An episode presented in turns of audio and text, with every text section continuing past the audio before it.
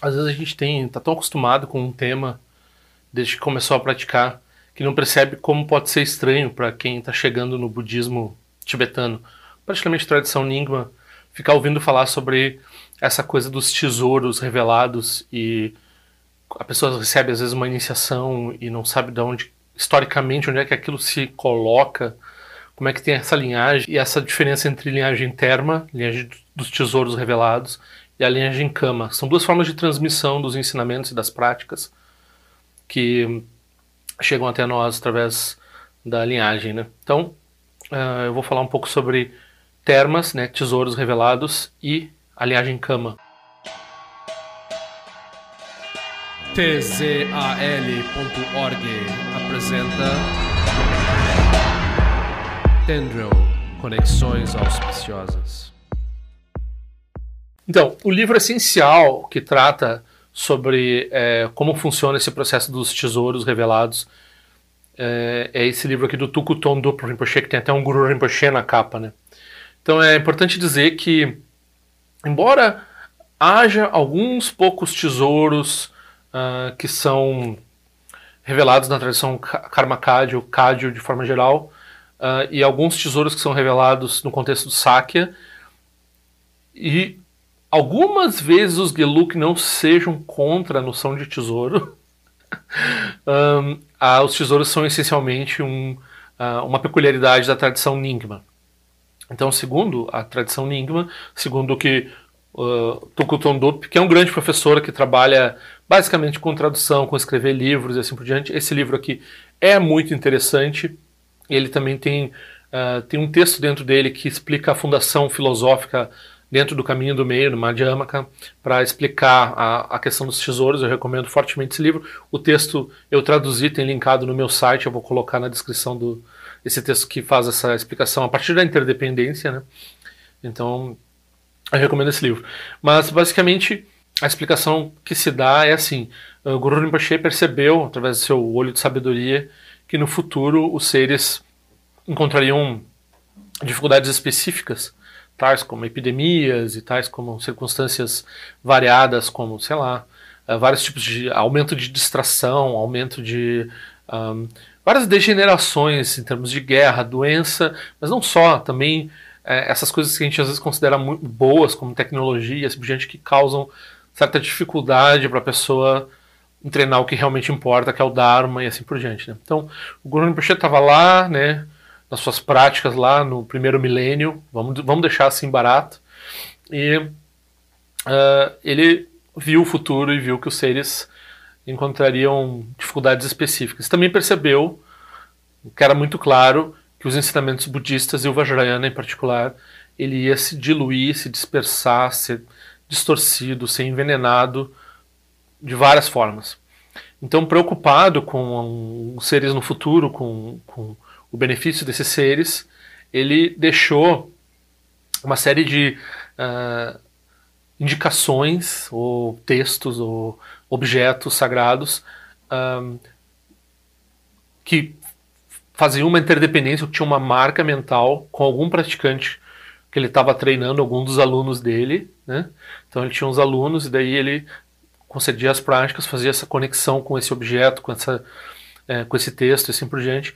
Depois ele escondia o texto em algum lugar do Tibete e ele fazia pela, pela interdependência quando esse texto fosse descoberto no momento apropriado. Né, ele atava, ele atua esses seres espirituais, os protetores do Dharma em juramento. Então sempre tem vários protetores do Dharma ligados a cada um desses tesouros, né?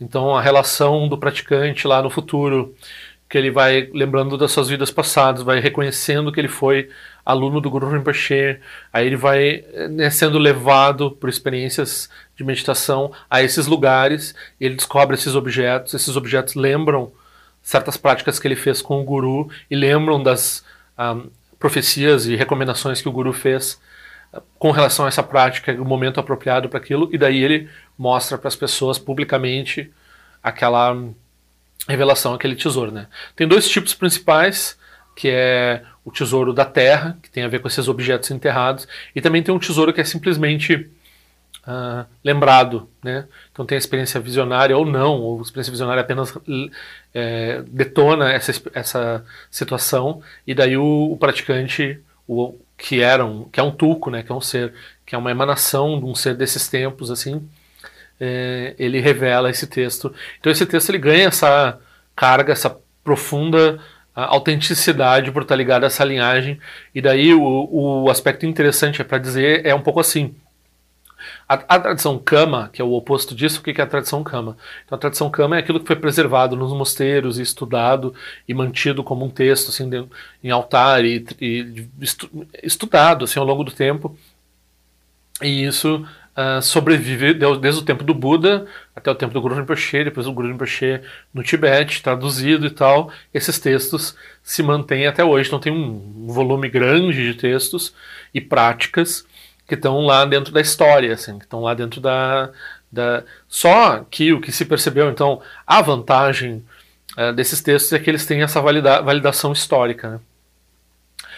E a desvantagem deles é que eles já estão aí sendo mastigados e deglutidos e distorcidos e enfraquecidos, porque as pessoas, né, cada pessoa que vai lá e se depara com o texto e não leva o texto à prática, não consuma, né, ele enfraquece um pouquinho a linhagem daquele texto. Quando vê aquele texto, ele perde a interdependência com a realização uh, dos seres que lá no passado, né? Então, quanto mais gente tem na linhagem, assim, você tem uma, uma tripa de pessoas até o Buda, assim, 200, 500 mil pessoas, lá do Buda até você, a benção do Buda, ela com certeza aí no meio teve um ou outro que não era tão bom praticante. Então quando tu vê, tem uma, um decréscimo da linhagem. Né? Então encontrar uma linhagem cama uh, perfeita, pura, intacta, com bênçãos, é muito, muito mais difícil que encontrar uma linhagem terma que seja intacta porque a linhagem terma é muito mais curta. Então, digamos assim, o, o, professor ali, sei lá, 200 anos atrás, 100 anos atrás, ou o seu professor revelou o terma, daí a linhagem é Guru Rinpoche, seu professor e você. É muito rápido, né? Buda Shakyamuni, Ananda, Guru Rinpoche, você. Ok, parece muito bom. Obviamente a gente vai dizer, tá, mas aí a garantia é quem, né? Então, tem muitos tertons também, isso é o que a, a principalmente a Gelug reclama, uh, tem muitos textos uh, que não têm essa qualidade toda e que são expostos como se fossem tesouros e não são tesouros, né? São alguma pessoa inescrupulosa querendo se passar por um mestre espiritual e dando esses ensinamentos. Então isso existe. Isso é reconhecido, né? Então, a gente, na tradição Nyingma, a gente sabe que uh, tem esse potencial e esse potencial acontece às vezes. Então, como é que garante um tesouro? Garante um tesouro. Então, a gente tem alguns exemplos uh, uh, impactantes, assim, né? É, tem toda essa experiência mística em torno da revelação do tesouro e tal e tudo isso. Mas claro, se a gente não estava lá, a gente não necessariamente precisa acreditar. Mas aí, se algum grande praticante que não tem um interesse, né, não tem nenhum interesse em pegar uma pessoa lá, um, um lama e, e elevar ele de graça né, a algum, a algum patamar. Então, esse outro grande praticante, por exemplo, de Amiense Wangpo, ele vai lá e diz, não, os termas revelados por Dujon Limpa eles são autênticos. Aí a tradição língua, os outros professores começam a dizer, não, não, tá, aí, deve ter alguma coisa aí, porque se um professor que tem esse conhecimento, essa formação, esse entendimento do Dharma, produziu esses alunos, tem esses, então tem uma é, peer review, que se fala em inglês quando tem a, a, a produção acadêmica, né? Então, o, o, budismo, de forma geral, ele funciona assim, ele funciona por peer reviews iguais, né? Eles vão dizendo, ah, aquele lá tem realização, aquele lá, ele, os iguais ou superiores, né? Aquele lá tem alguma coisa para oferecer, aquele lá, esse, esse daí é um, é, um, é um termo autêntico. E como é que esses professores reconhecem os textos autênticos? Então, eh, se conta que quando uh, Sua Santidade de Kutiense Rinpoche revelou o Ranjung Penminiti, que é um, um termo que a gente pratica aqui no Brasil, uh, que ele revelou ainda antes da invasão do Tibete, né? E sua sanidade de Rinpoche não, não, não praticava só os, as, os textos que ele revelou, ele era uma pessoa que tinha um, um retiro, que tinha uma, uh, um retiro longo que ele fez, que tinha práticas que ele realizou e tal, e ele revelou esse, esse terma e se perdeu. Né? Então, o terma foi, uh, com a invasão chinesa lá, no mosteiro de Mindrolim, tinha uma cópia né, da revelação do Jigutiense, do Sociedade Jigutiense Rinpoche, e o texto se perdeu. Então, eles mas a fama da, da existência desse, desse, desse, texto, na verdade nem tinha tanta fama. Um dia ele estava dando ensinamento de alguma outra coisa e o Trushi Rinpoche, que é esse outro grande Rinpoche, ele ouviu o Jigutian Rinpoche comentar né, durante o ensinamento. Ah, uma vez eu revelei o tesouro desse negócio e tal, não sei o que, parecido com isso aqui que eu estou falando e tal, não sei o que. E ele, ah, o meu lama, né, um lama tão importante na tradição Nyingma, ele revelou esse tesouro, esse tesouro está desaparecido. Aí ele instigou a Sociedade de Gutiense Rinpoche a revelar novamente o Ranjung Perminintik. Então, a Sociedade de Gutiense Rinpoche foi lá e lembrou novamente do texto, escreveu o texto novamente, disse, ah, tá aqui o termo, então, revelei, revelou antes da, da invasão chinesa e revelou depois da invasão chinesa. Aí, o que aconteceu, que deu muita é, respaldo ao, ao, ao, texto revelado, é que isso tem, sei lá, 10, 20, 30 anos de separação entre uma revelação e outra. E o texto da revelação anterior foi encontrado e não tinha discrepância. Então eles disseram, ah, a pessoa lembra de um negócio desses, assim, desse jeito, né? Então, e outros professores, o Jamiantiense Choquilodro, ele olhou o texto e um dos comentários que ele fez foi a linguagem, o jeito que está se usando o tibetano aqui, ele está realmente de acordo com o tibetano que é usado nas traduções mais antigas que tinha lá no Tibete. Nem todo termo é assim, os termos às vezes eles são adaptados à linguagem de hoje, vamos dizer assim. Mas aí nesse termo em particular ainda tinha esse, uh, esse uso da linguagem, então dá, dá, dá mais uma ideia assim, de que é uma coisa que vem lá do coração do Guru Rinpoche, né? Então, isso daí é, uma, é, uma, é um texto extraordinário que a gente... É, né, daí dentro do texto, o que, que tem dentro do texto? Dentro do texto tem várias classes de ensinamentos, particularmente esses ensinamentos tântricos que dizem respeito a receber iniciações e fazer práticas de deidade e assim por diante. Sadanas, né? Então as sadanas são essas práticas que a gente faz, esses roteiros de meditação com a visualização, recitação de mantras, é, uma liturgia, né? Então, isso é feito no Brasil. Uh, não só esse, né? Então, quando a gente fala tradição Nyingma, sempre tem vários termos, sempre tem vários mestres que revelaram termos. A maioria, grande maioria das práticas, é muito raro se ver uma prática que seja cama. A maioria das práticas dentro da Nyingma, se a pessoa vai olhar, mas como assim que eles estão trabalhando com os textos tão recentes, supostamente, né? Então, os textos são recentes porque eles foram revelados agora e tem essa rede de peer review que diz, né? Peer review é tipo assim, que é analisado, é, é feita uma revista, é feita uma, uma, uma resenha é, dos iguais. Os iguais é que dizem se tem valor, se não tem valor aquilo, se é autêntico, se não é autêntico. E assim como essa revelação de tesouro, tem várias outras histórias e vários outros objetos clássicos ao longo da história que foram revelados. Tem coletâneas, por exemplo, se percebeu que várias dessas tradições terma, porque elas, elas têm um momento, né? então elas são reveladas e as pessoas praticam por um tempo, atingem realizações, depois talvez a linhagem se perca, se dissipe, se, né? Então teve um esforço no século XIX do movimento Rimé de coletar muitas tradições, subtradições pequenas e termas revelados por muitos professores que não estavam mais sendo tão praticados e que podiam se perder. Então tem esse conjunto que chama o Rinchen Terzo, né, coletado, e o Terzo, ele, uh, ele algumas vezes é concedido a iniciação, as iniciações todas do ciclo inteiro, dura seis meses. Então a pessoa pode, né, a última vez foi no botão faz uns três anos. Então quem tinha dinheiro para ficar no botão seis meses recebendo essa transmissão pôde teve, teve essa oportunidade. aí tem muito mais prática que a pessoa vai conseguir fazer numa vida, né? Mas a pessoa recebe também para ser ela um sustentáculo daquilo e ela, claro, pode se dedicar a uma, uma prática dessas produz liberação, né? Não precisa das outras. A, a ideia de coletar é para preservação, porque algumas vezes também elas precisaram ser reveladas, assim como na história do Diogo Rinpoche, em outras ocasiões, dá mais tempo, dá algumas vidas de diferença, e a prática é revelada novamente numa circunstância uh, no, que novamente ela pode ser usada ou pode ser útil, né? Pode, ela, que ela pode ser novamente interessante para os seres naquele momento.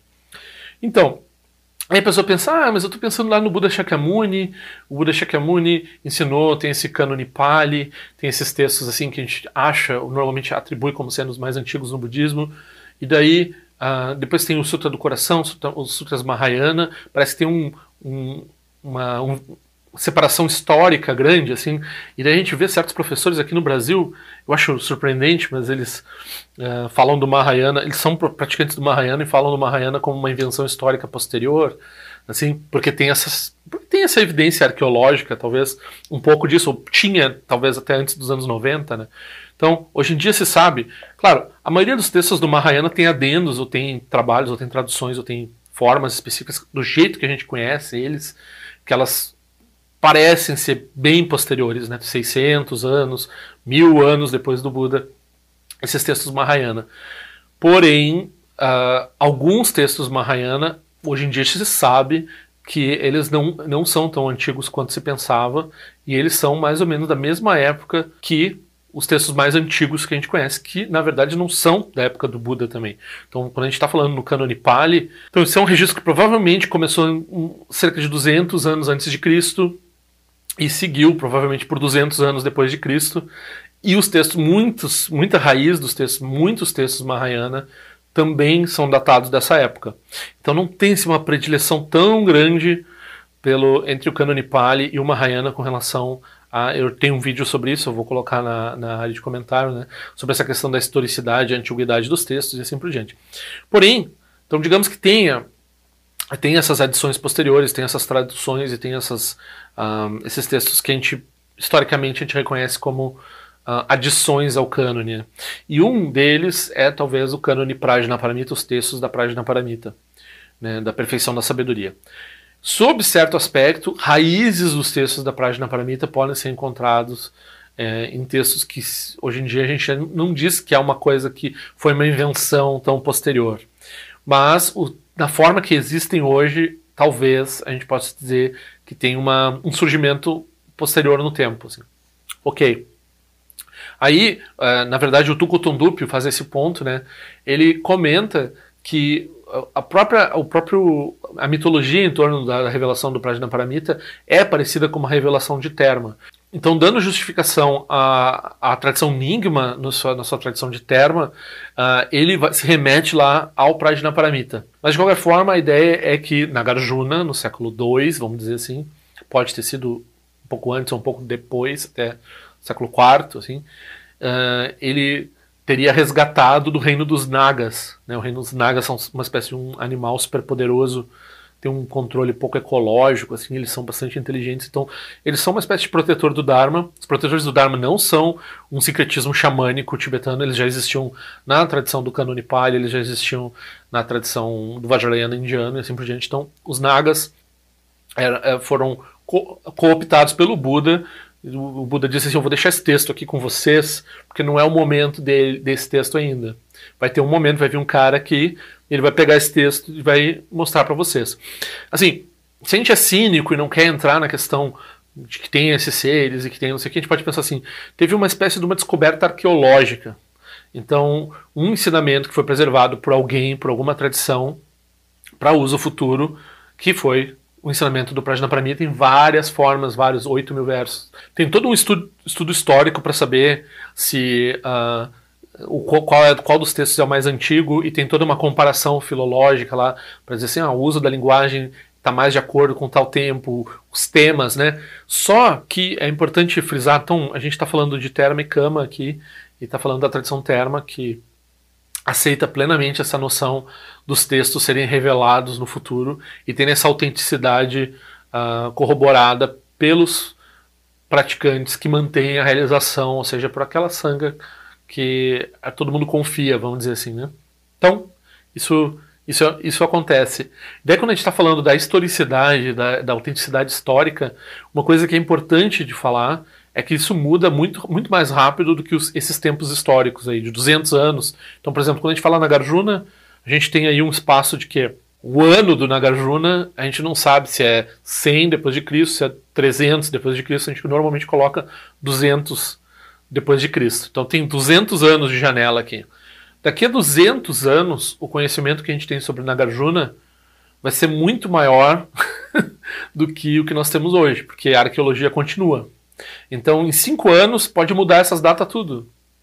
E então essa, essa noção, por isso que eu, eu, gosto de frisar que nos anos 60, nos anos 70, devido a um preconceito inglês, devido a um preconceito inglês que eu digo é da, da ideia de civilidade inglesa, da, do eurocentrismo e assim por diante, uh, o cânone Pali foi tratado como o budismo mais antigo. Aí outro dia a pessoa reclamou assim, ah, Pinheiro, você falou num texto aí, num, livro, num, num, vídeo de você, novamente você se referiu ao cânone Pali como mais antigo. Bom, esse é o jeito convencional com o qual a gente trata o cânone Pali, como sendo o mais antigo. Com descobertas arqueológicas em Gandhara, né, com descobertas arqueológicas no Paquistão, com descobertas arqueológicas na China, começou a se disputar uh, esse fato, essa distância tão grande entre o Mahayana e o, os textos mais antigos. Então, se encontrou pontes, né, conectando os textos mais os textos do Mahayana com os textos mais antigos e se pode datar as raízes de várias ideias e várias coisas que se faziam no Mahayana muito antes do que normalmente se pode pensar e talvez até alguns textos de forma mais antiga. Então, em 20 anos de estudo, 40 anos de estudo, mudou muita coisa. Mudou daqui a 200 anos, que é o tempo aí que porque a gente tem essa lacuna de não saber quando é que é o Nagarjuna, pode mudar tudo. Daqui a 200 anos também os físicos podem dizer que o universo tem. É, uma vez tinha 20 bilhões de anos de idade, agora tem 13, eu acho, bilhões de idade. Então, não sei, um pouco mais de 50 anos, a gente perdeu 7 bilhões de anos de. então, é, a ciência é assim, né? Ela vai. A, a tese que está aí não, é, quer dizer, não quer dizer que ela é a, a melhor. Ela é a melhor até agora, não é a melhor. Quem é que garante a autenticidade, a veracidade e, a, e a, o calor e a utilidade do texto e a, como ela se aplica para nós? É, em primeiro lugar que a gente olha é o professor. Daí o professor ele é garantido por quem? Pelos outros professores. Né? Então, a, a linhagem lá no passado, a história lá do passado, ela vai ficar brilhante, vai ser uh, fonte de bênçãos para nós a partir dessas conexões atuais. Então, isso é um pouco a noção de terma. O terma ele é fresco. O terma ele surgiu, ele ressurgiu da mente do Guru Rinpoche num tempo que é, é, é necessário para nós. E as minhas práticas são todas termas. A maioria dos praticantes Nyingma no Brasil, no mundo todo, fazem práticas vindas de termas. Né? São nosso, é nosso foco principal. Padma Dorje não é um professor budista reconhecido pela tradição. Ele apenas repete o que ouviu por aí. Se algo aqui fizer sentido, pergunte a respeito para seu próprio professor. Se não fizer sentido, descarte. tzal.org. Este áudio foi elaborado em resposta a uma pergunta, pedido ou desaforo. Qualquer coisa, escreva para padmadorje.gmail.com. Ao longo de minhas muitas vidas e até este momento, todas as virtudes que tenho alcançado, inclusive o mérito gerado por esta prática e todas as que vier a conseguir, ofereço para o bem-estar dos seres cientes. Possam a doença, a guerra, a fome e sofrimento diminuir para todos os seres, enquanto sua sabedoria e compaixão aumentam nesta e em vidas futuras. Possa eu claramente perceber todas as experiências como sendo tão insubstanciais como o tecido do sonho durante a noite e imediatamente despertar para perceber a manifestação de sabedoria pura no surgir de cada fenômeno. Possa eu rapidamente alcançar a iluminação para trabalhar sem cessar pela liberação de todos os seres. Nira wei kore shinga sumpa na niwa malun jikwe neche le zingwa ten shinja so eza peka sharpa tu ten jiwe che. Om so chi jamian chen pene jira sa wakun sha tu ziwe ze tai bai mejo no juchul piyama nian jo ki sa sunda tu ten jiwe che. Chume kwenye pema samba sa so ranchen che se no pa igar jiwan shu shuki tu peku kuse de shin te zindar shin isho. Shik me tu shu drukpa nange wa cha tunga drukpa ten no mu yen ngen kumpa ma lora sa nilun tu ten leta tu ten jiwe che. Peme je sun peme risu che peme tan la chi kuse surwan peme wancho chi droma je so shin no ni peme lun je tu jiwe che. Pene jiwa ne chin poten pa yuri ne pa dan den pa si pe chen bundan kuse cha sen ten jiwe che. Tu sun san je guru rinpoche ngon du konda dewa chenpa ja barche konsa tu tu rapa sa so adep san chinchi lap tu so shinan san ngwe beche shiwa dan san palun je drupa chenche lo oma hon benza guru pe ma se de hon ken lo sho song de lo che zan lin sa song cha pa pe otro jo sho song nangwa dam mi rao du song ge le sho